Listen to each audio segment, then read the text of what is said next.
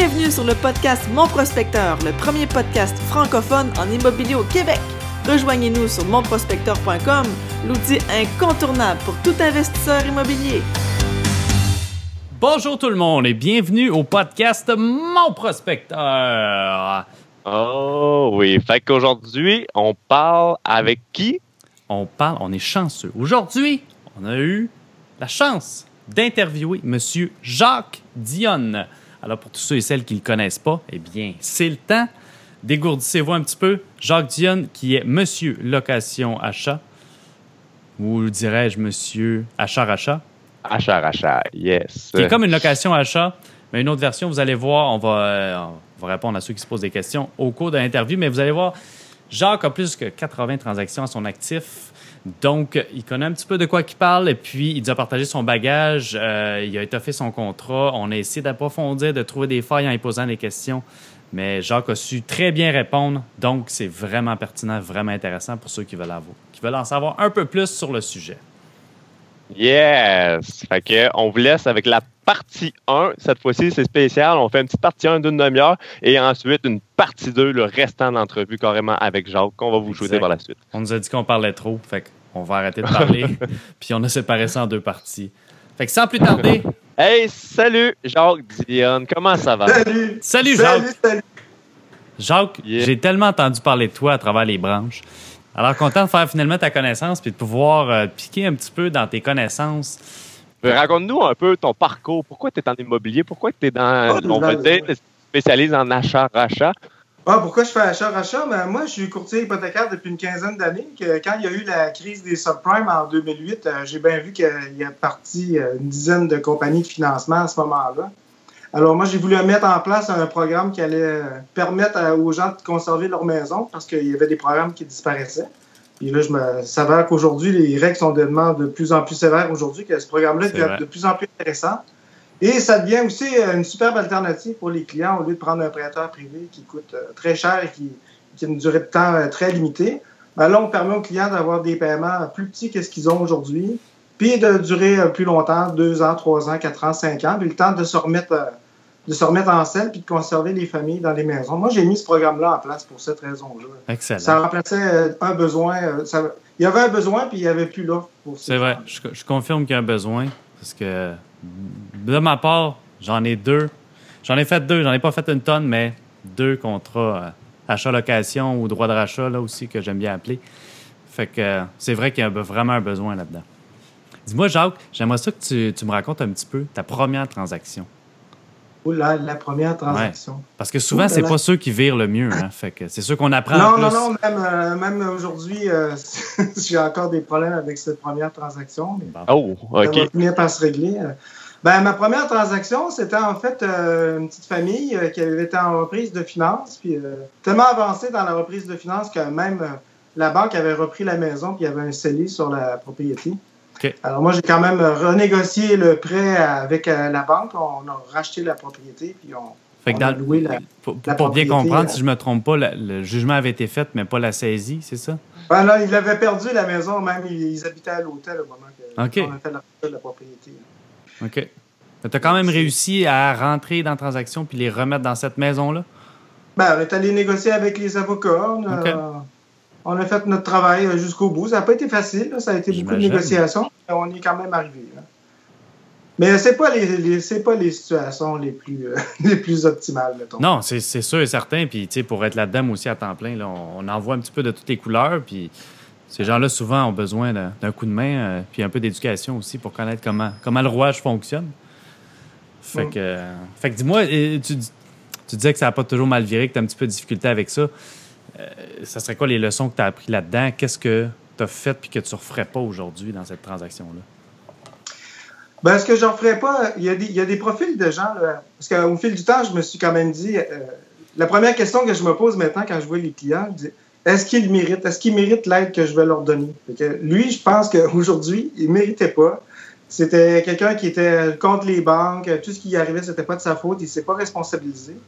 Puis même encore aujourd'hui, on est pris dans la même situation. euh, Il continue à contester, puis à, on est toujours en recours, puis toujours au tribunal avec lui. Il n'est plus dans la maison, mais j'ai encore des recours avec lui. OK. Il veut, avoir sa, il veut avoir sa mise de fonds de départ, mais il avait déjà perdu, il était déjà à l'hôtel. Et euh, moi, la leçon que je tire de ça, c'est quand on regarde dans le registre foncier, puis qu'on voit qu'il y a beaucoup d'antécédents, puis qu'il y a une histoire qui n'est pas très cohérente, c'est mieux de passer son tour. Euh, On va avoir juste des problèmes avec ces gens-là. Euh, ça C'est quand même un beau produit. On peut rendre service à des gens, mais il ne faut pas rendre service à tout le monde et à n'importe qui. Fait qu'en résumé, mieux sélectionner sa clientèle, c'est le critère numéro un pour ça. Ah, ça, c'est le premier critère. Le premier Ouais. critère, c'est les gens qui sont dans la maison. Puis le deuxième critère, ben, même je les inverserais, le premier critère qui est le plus important, c'est la propriété. Ça va être ça ma garantie. Si ça se passe pas bien, c'est avec ça, c'est avec cette maison-là que je vais devoir dealer par la suite. Alors, la propriété, c'est comme bien, bien important. là. Les maisons tout croche, là, ça va vous rester tout croche. là. Ça, c'est Ouais. évident. Et quand moi j'y vais, là, je m'assure que, que les gens ils ont des très, bonnes, des très bonnes motivations pour rester dans la maison. Ils savent pourquoi ils veulent rester dans la maison, ils ont déjà un plan, puis ils ont déjà des explications pourquoi c'est arrivé la situation. Est-ce que c'est parce qu'il y a eu une perte de travail? Est-ce que c'est parce qu'il y a eu de la maladie à la maison? Il faut, faut que ça soit explicable. Si, Ouais. si c'est juste des excuses, j'ai pas payé parce que j'ai eu ci, ça, ça, c'est pas les bons candidats. Ils vont avoir la même attitude avec vous après. Comprends. OK, parce que ça arrive souvent que tu refuses quelqu'un qui veut, qui veut Ah, faire une option d'achat. Ah Plus ouais? de- Plus je, de? je les accepte pas tous, euh, évidemment. OK, Ah, c'est carrément. très sélectif maintenant. là. C'est c'est vraiment très sélectif. Donc, idéalement, les situations temporaires, c'est ce que tu préfères. Ceux que, comme tu disais, des fois qui ont une maladie, mais tu sais que perte d'emploi ou maladie ou quelque chose, c'est temporaire, mais dans la dans leur Ouais, vie normale, ils savent comment ça fonctionne, puis ils savent qu'il faut Ben, qu'ils s'en tiennent à une certaine C'est règle. temporaire et explicable. Ouais. Moi, je dirais même si le propriétaire il est là depuis 10, 15 ans ou qu'il a reçu la maison, euh, c'était la maison familiale avant, où il y a vraiment, il y a vraiment un attachement profond à la maison, là, c'est les bons candidats, ceux-là. Les autres, ils vont tout faire pour la garder, la maison. là. Mais quelqu'un qui vient d'avoir la maison, euh, peut-être qu'il l'a eu en don il y a 2-3 ans ou en une succession, puis qui est déjà en problème. Je guérira pas à ça. Ouais. Il va rester il mêmes guérira habitudes. pas. Si vous faites une transaction comme ça, ça va être dans l'optique de, de la conserver, la maison. là. Et là, avec tous les troubles qui vont avec. là. Puis là, parlant de, parlant de conserver, là, pour éviter ce genre de truc-là, là, moi, moi, j'aurais une question super pertinente là, parce que je suis un gars de chiffres. Tu serais-tu à l'aise à nous parler un petit peu des chiffres que, tu sais, jusqu'où tu vas, mettons, en termes de pourcentage? As-tu un minimum, un maximum? Ce serait quoi tes garanties que tu vas chercher? J'imagine que c'est en équité sur la maison. Ça serait quoi ton minimum? Ben, moi, mon minimum, là, je vais aller à 85% avec les frais, là, parce que moi, je, je suis courtier, je demande des honoraires. Puis après, ça, il y a tous les frais de, de la propriété, avocat, notaire, taxe de mutation, tout ça. Je vais aller à 85% mais là, ça me prend quand même un, un- ça me prend un bon dossier. Ça me prend quelque chose de solide. là. Des super bons revenus, des salariés, pas des travailleurs autonomes, puis une super maison en super conditions. Puis que j'ai un plan de rachat là, dans l'année. là. Ça me prend ça. Sinon, je ne vais pas. Moi, c'est c'est 80% C'est vraiment 80% maximum avec les frais. là. Fait qu'en moyenne, Là, 80 avec ça, je sais que les gens ils sont plus engagés, ils ont plus d'argent en jeu, ils vont plus, euh, ils vont plus faire ce qu'il y a à faire pour aller conserver la maison. Mais j'en fais des deals à 60, puis 65, puis 70 Wow. là, J'en fais, j'en ai quand même, ça aussi. C'est moins abondant, mais j'en ai quand même. Ah, OK. Là, on parle pas mal d'achat-rachat, mais peux-tu expliquer pour ceux qui savent pas c'est quoi? C'est quoi un achat-rachat? Comment tu trouves le monde qui sont là-dedans? Puis comment tu élabores ça? Bonne question. Oui, c'est une très bonne question. là. Comment je trouve le monde? Est-ce que je veux le dire? On va dévoiler en fait, moi, j'ai un gros, euh, j'ai un gros réseau. euh, je suis courtier euh, depuis des années, que j'ai une grande réputation, que je trouve mes, euh, je trouve mes clients avec des prêteurs privés, je les trouve avec les autres courtiers hypothécaires. Euh, je suis accrédité dans plusieurs agences hypothécaires, que c'est par là qu'arrivent mes dossiers. là. J'en ai quand même plusieurs par semaine qui arrivent. J'ai quand même un très gros volume. Comme Donc, des samedi, références, dans le fond. c'est pas mal juste des références. Là. Moi, je je, je, je j'appelle pas les clients. Là. Ils sont tellement sollicités, là, je les appelle pas. Fait que quand ils arrivent chez nous, on est vraiment dans la dernière situation, euh, le dernier recours, en fait, dans lequel on est. Ouais. Puis ils sont déjà préparés, ils ont déjà essayé d'aller à la banque avec le courtier, ils ont déjà fait plein de démarches, hein, prêteurs privés et tout. Puis là, il arrive cette solution-là qui leur est bien présentée, puis elle est plus facilement acceptée. Mais euh, chercher les clients, moi, des acheteurs, les acheteurs de première maison, je ne travaille pas avec ça, mais seulement avec euh, achat-rachat. L'achat-rachat, ça consiste à, à acheter la propriété d'un propriétaire qui est actuellement propriétaire depuis des années. Nous, on lui achète la maison, puis on fait en quelque sorte euh, le prête-nom hein, entre la banque puis lui. Fait qu'on se place dans le milieu. On lui loue la maison par la suite avec un contrat qui est bien déterminé, euh, bien, bien expliqué, euh, de plusieurs pages. Hein. D'ailleurs, que j'en suis à, ma cinquième version de contrat. OK. On apprend plein d'affaires avec le temps. fait que, alors là, on signe ces contrats-là, puis par la suite, on, indique dans l'acte de vente qu'il y a une convention qui est signée avec les clients, que ça les protège, que les investisseurs qui vont acheter les, maisons, ben, ils ne peuvent pas en disposer comme ils veulent. Puis c'est tout défini, quel prix ils vont racheter la maison, le loyer qu'ils vont payer, les conditions, comment on va casser le contrat s'il y a un problème, est-ce qu'on va aller en médiation, comment on va procéder. C'est tout prévu là-dedans. Puis s'il y a des travaux aussi, c'est la même chose. comme on, est prête-nom, euh, moi j'estime qu'on est prête-nom entre eux et la banque, ben, c'est eux qui sont responsables des, des améliorations euh, de, la maison, de l'entretien, tous les frais qui vont arriver autour, c'est eux qui en sont responsables. Alors, dans mes contrats aussi, c'est prévu. Si jamais il va y avoir la toiture qui coule, moi, il faut que je protège le bien. Je vais réparer la toiture, mais ça va être déduit ou ça va leur être chargé au moment du rachat de la propriété. Puis on, met même des pénalités parce qu'on ne veut pas payer ça, nous. On voudrait quand même que ce soit eux. Alors, s'ils payent, tant mieux, il n'y a pas d'augmentation. Mais si c'est moi qui veux le payer, j'augmente les genre, mettons que ça a coûté 3000 dollars à faire la toiture, je vais leur demander un 20% de plus, alors je vais les pénaliser de 3600 dollars au rachat. Puis moi, ce qui, ce qui, me trotte beaucoup là, comme question en tête, c'est comment tu calcules euh, ton loyer mensuel que tu vas leur charger? Hum. Puis euh, comment tu calcules aussi le montant que tu vas leur charger quand ils vont arriver pour te racheter? C'est-tu un pourcentage? C'est selon le risque? Comment tu calcules ça? Ben, les règles elles peuvent être n'importe quelles pour n'importe qui. mais euh, moi, ce que je fais, c'est que je calcule euh, comme 150 pièces, une 150 pièces de, moi, je veux qu'il me reste 150 pièces de cash flow par tranche de 100 000 d'une maison. Une maison de, de 300 000 moi, je veux qu'il me reste 450 pièces de cash flow par mois. Moi, je veux que ça soit ça minimum. À chaque mois, je sais que je gagne 450 pièces. Puis en plus de ça, ben, je vais avoir remboursé du capital, que je vais récupérer ça à, la vente. Puis en plus, euh, dans, l'autre profit que je calcule, j'augmente le prix de la maison de, 2% par année. On sait qu'en immobilier, c'est plus que 2% que les clients restent toujours gagnants dans la transaction. Mais moi, je m'assure d'avoir un revenu au fil du temps euh, qui soit conséquent. Que si on regardait un achat d'une propriété achetée au comptant, ça me donne euh, des rendements qui, tournent entre 35 et 42% à peu près. Si j'achète la maison comptant.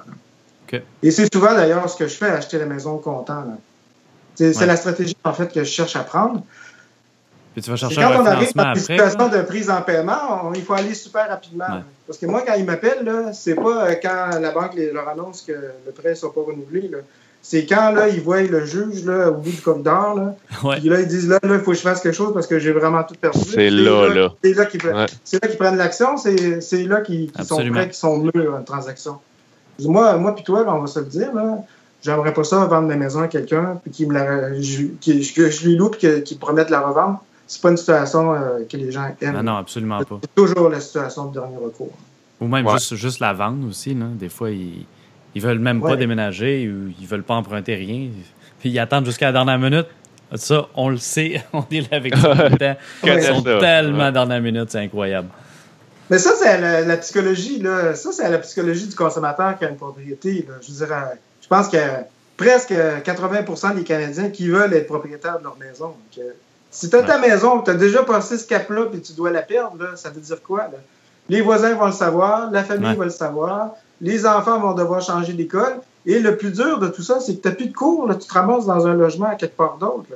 Puis là, les gens, ils disent tout le temps, moi, je suis tanné, je ne veux, pas payer veux pas payer un loyer, j'ai l'impression d'envoyer mon argent par les fenêtres. Ben, ils retournent dans ce modèle-là. Ils ne veulent pas retourner là. Ils sont prêts même à payer cher pour rester dans le confort de leur maison actuelle, puis de ne pas changer.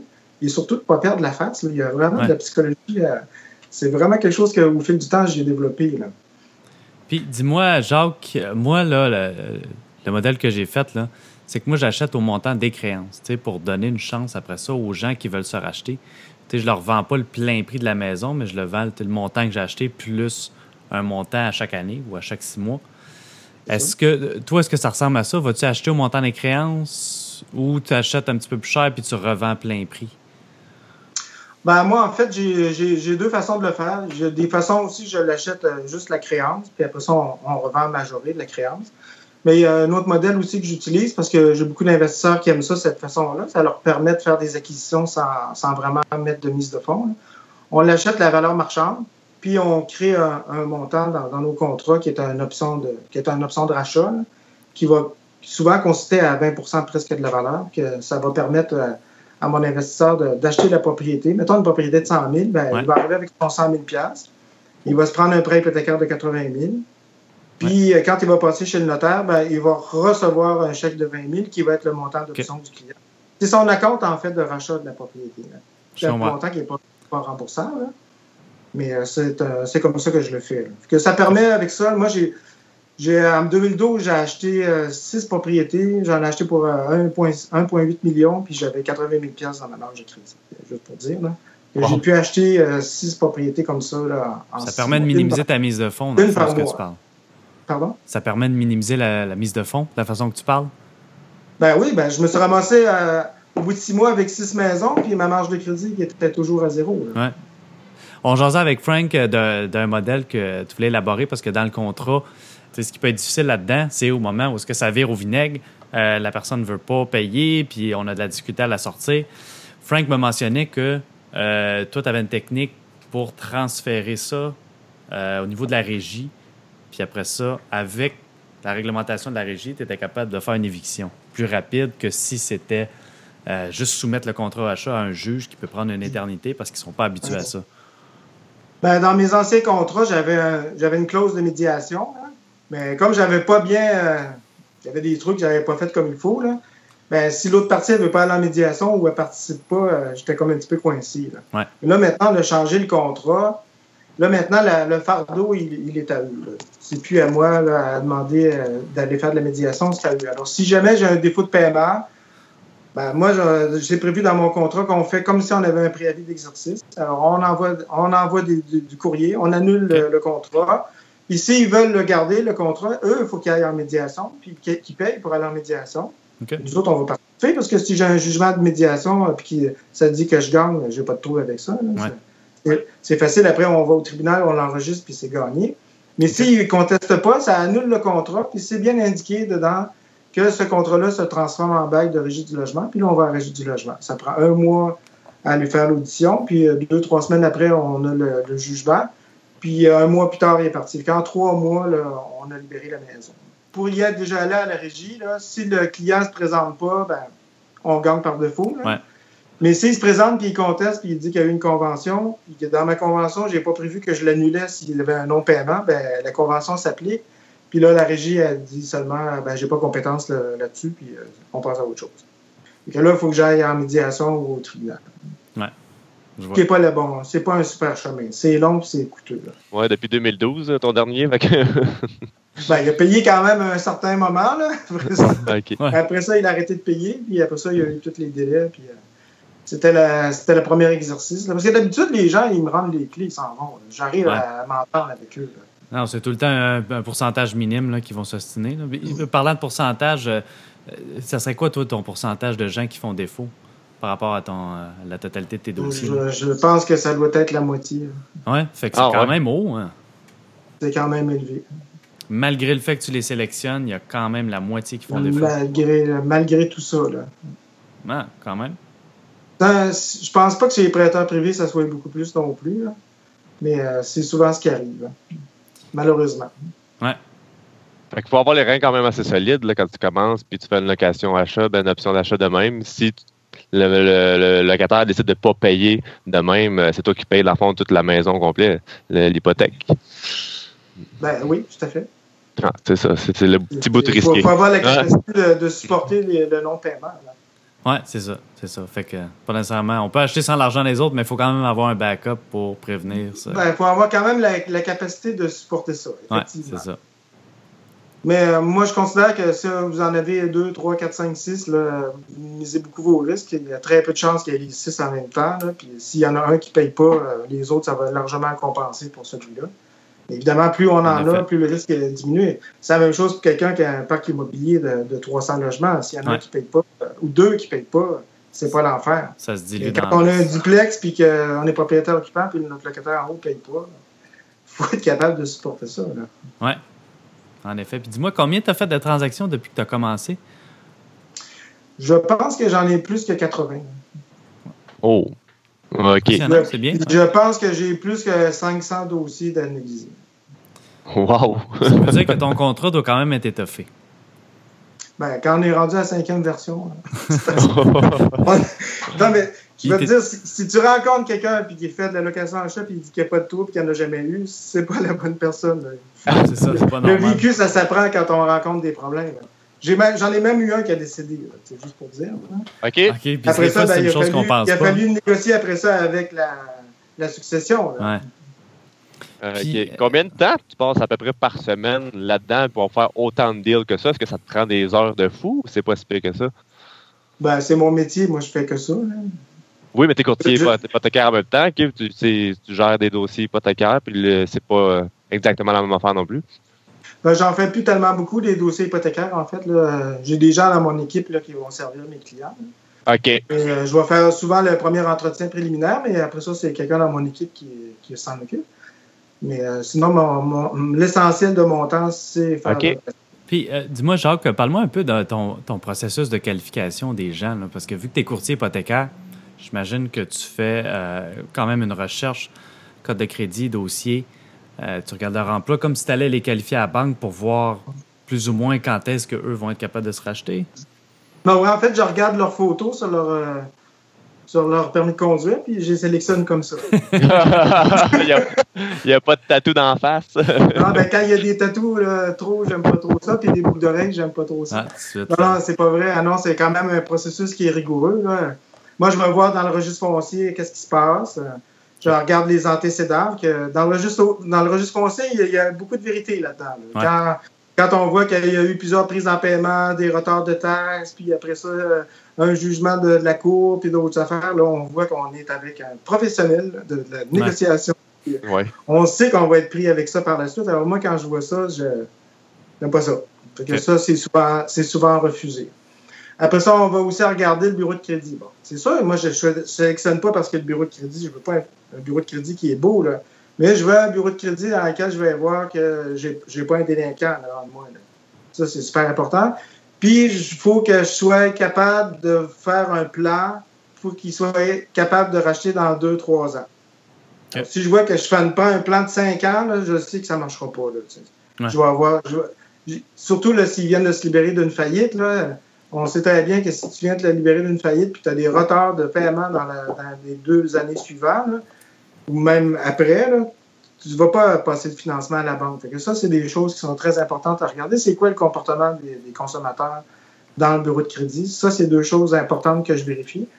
Puis l'autre, c'est les revenus. Je vérifie qu'ils ont la capacité d'acheter, pas d'acheter, mais la capacité de payer le loyer qu'on va demander, puis qu'ils vont avoir la capacité de racheter la propriété ben, avec les normes que je connais aujourd'hui, parce qu'elles changent tout le temps. Ouais. Mais euh, ça, c'est trois aspects là, qui, qui- qui sont non négociables. Puis justement, parlant de, parlant de normes qui changent, là, exemple, qu'aujourd'hui, on qualifie quelqu'un, puis que euh, bon, la personne se qualifie, puis il y a un resserrement des règles, euh, puis tout d'un coup, dans deux ou trois ans, cette personne-là passe pas. C'est quoi, c'est quoi ta porte de sortie? Est-ce que tu prolonges ou est-ce que. Ou- Ah oui, j'ai- oui, j'ai- oui, mais c'est vrai, une de mes premières clientes, euh, c'est vrai, c'est vrai, c'est ma première, première, oui, là, je m'en je m'en rappelle. Je me rappelais juste du premier cas qui Ça a était pas le changé. Là. Ouais. Mais c'était dans les premiers, mais ma première cliente, elle, euh, elle vit dans sa maison, il y a ses parents, ses enfants, tu sais, c'est vraiment une maison euh, que toute la famille est là. Puis elle, c'est super important d'habiter dans sa maison.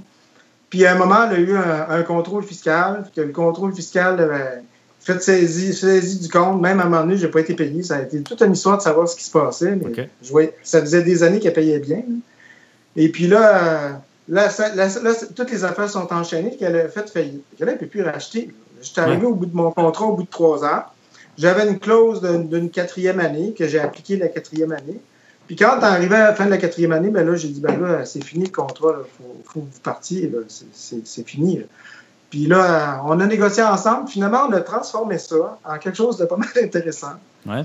Alors, euh, on a transformé ça en, en- en un achat-rachat de, de longue durée, de 25 ans, un peu comme on fait euh, dans les prêts, euh, les financements à l'âne. On fait ça aussi, financement à l'âne. Ouais, Alors, on, on- on a financé la maison il a dit, ben voilà, ton paiement, c'est ce- c'est celui-là. Celui-là, c'est le même qu'elle avait avant, puis il continue à se majorer avec le contrat comme on l'avait. Puis, on lui fait payer à chaque mois un 3 centièmes du prix qu'on a prévu la maison dans, dans 25 ans. fait que là, moi, ça a comme augmenté mon loyer de plus que 1000 pièces. Fait qu'avant, j'avais un loyer de 1800 pièces, puis maintenant, je reçois 2908 dollars par mois. Ça fait un beau petit cash flow, le fun. Oui. Ouais. Puis c'est c'est Quand je vais gros- revendre la maison plus tard, je vais la revendre à une pièce, puis euh, je vais avoir une perte en capital. Mais pendant ce temps-là, tous les revenus que je vais avoir, je vais payer mes impôts dessus, mais euh, ça reste quand même pas mal intéressant. là. Tout à Ouais. coup, cet immeuble-là, juste celui-là, il- ça, ça paye, euh, ça paye mon hypothèque chez Ouais. moi. Donc, Wow! tu t'es trouvé une bonne porte de sortie finalement. Ben oui, ben, je, je les aide. Là, en fait, là, ils restent dans la maison, puis euh, ils ont un prix dégressif. Là. À chaque année, ils peuvent racheter la maison, puis il y a déjà un prix de prévu. là. Comme s'il y avait un amortissement sur une hypothèque.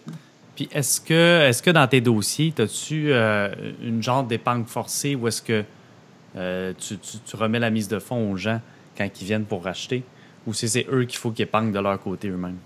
Ben, des fois, je le fais là, parce que je veux qu'ils restent tout le temps avec un ratio à 20 quand, au moment du rachat. C'est ça. Ben, Alors, très souvent, je le fais, mais déjà, quand je les achète, je suis à moins de. je- des fois, ils ont souvent plus que 20% de mise de fonds parce que je ne vais pas l'appliquer. Mais quand c'est. Quand je pense que je dois l'appliquer, je l'applique. Comme ça, j'ai encore de l'argent qui rentre à chaque mois puis que je sais que je vais conserver. Donc, Mais ça, c'est une pratique que je recommande de faire. euh, sinon, ce serait un cas où est-ce que tu le ferais pas, tu ferais un petit peu comme on a parlé tantôt, où est-ce que la personne pourrait avoir un montant qui serait retourné chez le notaire? Ok. ben, dans, dans ce cas-là, quand le montant est suffisant et que je suis capable de prévoir un plan de rachat, euh, je le fais comme ça. Puis pour, euh, pour clarifier, là, si jamais il y a des gens qui écoutent et qui ne savent pas c'est quoi c'est un financement halal, euh, ça se mange avec de l'ail ou de la sauce? Euh, non, c'est pas ça. Ben, un financement halal, non, euh, c'est pas de la cuisine, c'est pas ça du tout. euh. En fait, dans, la, dans la religion musulmane, le prêt avec intérêt est interdit.